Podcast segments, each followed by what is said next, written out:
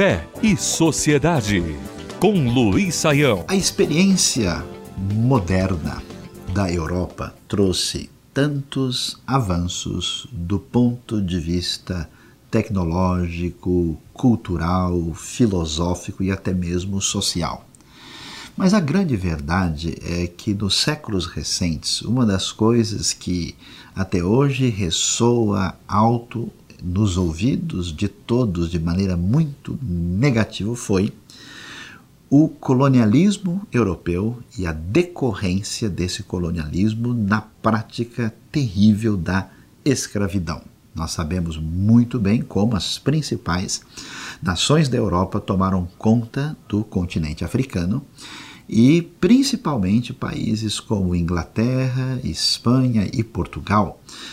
traziam os escravos comprados nos portos, principalmente da África Ocidental, e levavam os negros africanos acorrentados para servir de escravos, principalmente nas plantações das Américas. E muitas vezes nós ficamos assim pensativos como é que um ambiente europeu com uma certa influência cristã uh, teve condições de chegar a um tal grau de barbárie. Mas a verdade é que os novos horizontes da Europa, tomados pela ganância, o desejo de ter lucros exorbitantes a despeito de quaisquer referências étnicas, foram os principais propulsores da horrível mancha da escravidão que marca nossa história recente. Mas, de maneira especial, muito valiosa, de extremo significado, vozes conflitantes com aquele cenário,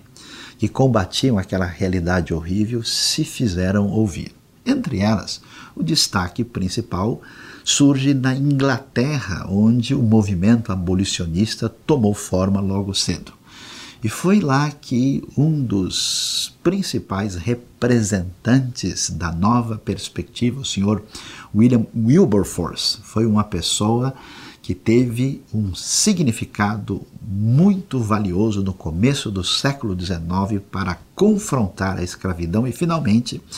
fazer com que ela fosse banida da realidade inglesa e depois, mais tarde, influenciasse de maneira significativa a libertação dos escravos nos Estados Unidos da América. E pouca gente tem ideia que por trás do jovem Wilberforce estava a figura do fundador da Igreja Metodista ou do movimento metodista, John Wesley, aquele homem que nasceu em 1703 e viveu até quase o final do século XVIII, que com mais de 80 anos de idade, já fraquejando, escreveu uma carta que marcou a história a William Wilberforce, dizendo que a escravidão era uma vilania horrível e que, em nome de Deus, Wilberforce deveria usar todas as suas forças para acabar com aquela prática absolutamente anticristã vemos na história recente do mundo de fala inglesa a prática definida a partir das referências das escrituras sagradas que surgiram com muita força para colocar um ponto final na escravidão, proclamando de fato libertação. Fé e Sociedade o sagrado em sintonia com o dia a dia. Realização Transmundial.